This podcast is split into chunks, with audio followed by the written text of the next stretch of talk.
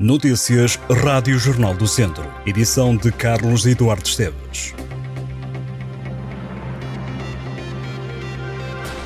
O município de Nelas aderiu ao projeto EGuarde, que garante teleassistência aos idosos da região de Viseu que vivem sozinhos ou isolados.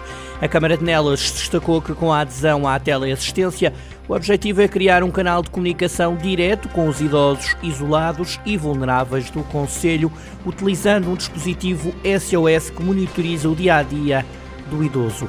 O Presidente da Câmara, Joaquim Amaral, realçou que a colaboração com as forças de segurança é para continuar.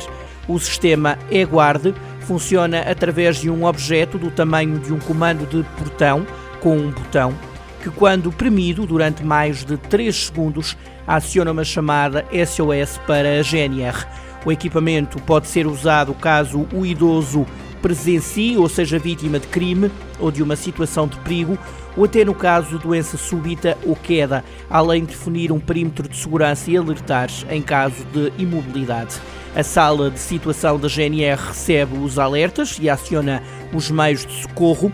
Se os aparelhos se mantiverem inativos por mais de 12 horas, os militares tomam a iniciativa de contactar os idosos sinalizados. A iniciativa da GNR já abrange os conselhos de Carregal do Sal, Castro Daire, Sinfães, Lamego, Mangualde, Moimenta da Beira, Rezende, Santa Combadão, São Pedro do Sul, Sátão, Sernancelho, Tarouca, Tondela e Viseu.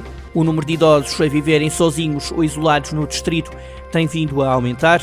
Segundo os dados dos Censos Sénior 2022 da GNR, há pelo menos 3.586 idosos a morarem só e em locais ermos na região, mais 43 quando comparado com 2021.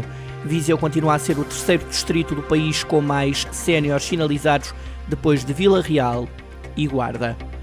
A Associação de Hotelaria de Portugal defendeu que hostels, guest houses ou blocos de apartamentos com serviços deixem de ser considerados alojamento local e passem a ser compreendidos como empreendimentos turísticos e cumprindo as regras a que estes estão obrigados. O presidente da Associação de Hotelaria de Portugal, Bernardo Tridade, disse que a Associação já apresentou ao Governo o parecer sobre o pacote legislativo mais habitação e defende uma clara separação entre alojamento local, coletivo e particular. O responsável defendeu que o alojamento local coletivo, hostels e guest houses devem migrar para empreendimentos turísticos e com regras claras e poderem também candidatar-se a incentivos de extrema importância. Já o alojamento individual, por exemplo, apartamentos que estão em alojamento local em prédios de habitação, deverá passar a ter o escrutínio dos condomínios. Bernardo Trindade falou ainda da falta de trabalhadores na hotelaria, disse que já este ano estão previstos 66 novos hotéis em Portugal e que para esses equipamentos é preciso que venham trabalhadores do estrangeiro, já que os disponíveis em Portugal não são suficientes. Contudo, essas pessoas precisam de ter habitação adequada e apelou ao governo para que crie incentivos. O antigo treinador do Tondela, Pepa, é a escolha dos brasileiros do Cruzeiro para orientar a equipa. Pepa assinou um contrato válido até ao final do ano 2023, anunciou o clube brasileiro. Pepa esteve ao serviço dos sauditas do Altai até janeiro, altura em que deixou a equipa, substituindo o uruguaio Paulo Pezzolano na equipa do Cruzeiro. Para além do Tondela como treinador principal, Pepa já teve passagens em clubes como Vitória, o Passos de Ferreira ou o Moreirense. Pepa vai assim aumentar para oito o número de treinadores portugueses no Campeonato Brasileiro.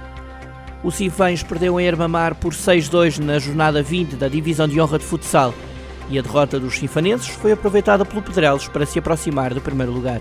A seis jogos do final da Divisão de Honra de Futsal, o Sinfães lidera a tabela classificativa com 45 pontos. Os sinfanenses têm mais dois pontos do que o Pedrelos, mas também mais dois jogos. O Pedrelos ganhou ao Sinfães Futsal por 7-2.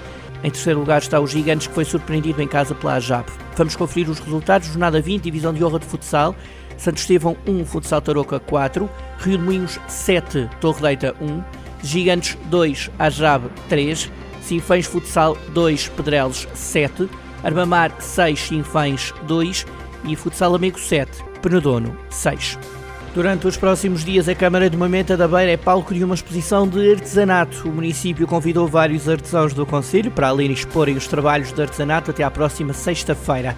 O executivo liderado por Paulo Figueiredo quer marcar desta forma o Dia Mundial do Artesanato com esta exposição que se chama Saberes Populares. O Presidente da Câmara de Moimenta da Beira considera que esta é uma ação que valoriza o artesanato do Conselho e que pode servir para pensar estratégias para que no futuro a atividade dos artesãos seja sustentável em Moimenta da Beira.